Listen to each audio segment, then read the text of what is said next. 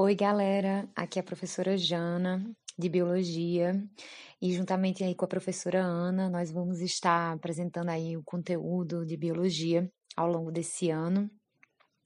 Um prazer estar falando com vocês, dar início aí aos trabalhos. Estou é... aqui para dar alguns informes. Essa semana aí é a semana da, das ciências da natureza, e a gente tem colocado dentro da nossa plataforma lá do Linktree alguns conteúdos para vocês que são referentes ao módulo 1 da nossa apostila.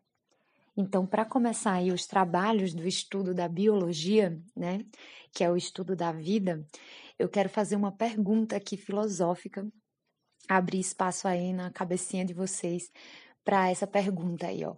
Vocês sabem dizer ou sabem definir o que é que é vida? Bom, é, isso é uma coisa que eu discuto num dos vídeos que a gente mandou aí, é, junto com outros materiais, e, e aí a gente vai começar a tentar entender o que, que é vida, é, com base aí no, nos conceitos das ciências biológicas. De, é, eu, eu apresento um pouco aí dos, do que seriam as características que definem os seres vivos e também algumas levanta algumas pontuações de alguns organismos que a gente até hoje não conseguiu definir, né? Se eles são organismos ou não, se são vivos ou não, como são os vírus. E aí, vocês sabem dizer se o vírus é um ser vivo?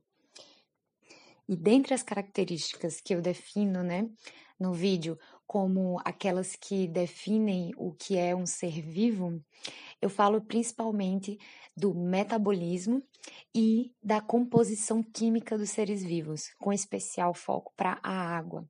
Né? Nós somos basicamente aí feitos de 70% de água, e aí no vídeo a gente está falando um pouco sobre as características da composição química da água, o que faz a água ser tão importante para garantir a manutenção da vida no planeta Terra e, nas no, e no nosso organismo, no nosso funcionamento, né, que é o metabolismo.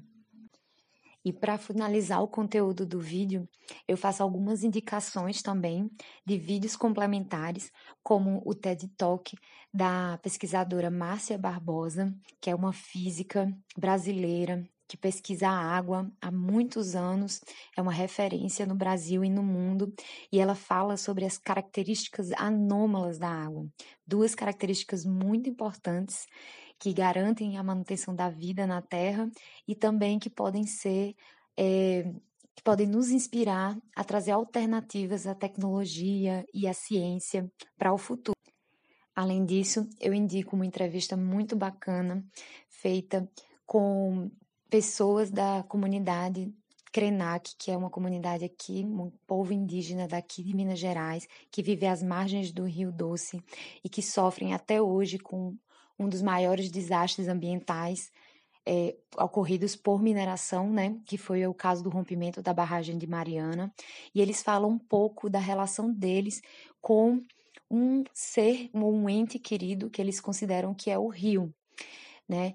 Então, vale muito a pena assistir entender um pouco dessa relação que esse povo tem com a água e com esse ecossistema, né, que é o, o rio doce. E também tem um outro vídeo da professora Zazá, que ela fala um pouco justamente sobre é, essa entidade biológica que são os vírus e por que eles ainda não são considerados como seres vivos. E para finalizar, também tem uma dicasinha cultural, que é uma música que se chama Água, da Orquestra Afrosinfônica, muito legal, que é bom para a gente depois dar uma relaxada depois de estudar o conteúdo da matéria. É, também está disponibilizado lá no link uma, um mapa mental do conteúdo, uma lista de exercícios extras e também uma, um resumo da matéria, tá bom? Em tudo em PDF, fica disponível aí para vocês. Daqui a duas semanas a gente pretende fazer um encontro presencial, quer dizer, online, né, com todo mundo aí, quem puder participar, onde a gente vai poder estar tá resolvendo questões voltadas aí para o Enem, com foco nesse conteúdo dessa semana, tá bom? Um abraço bem grande em todo mundo e até mais.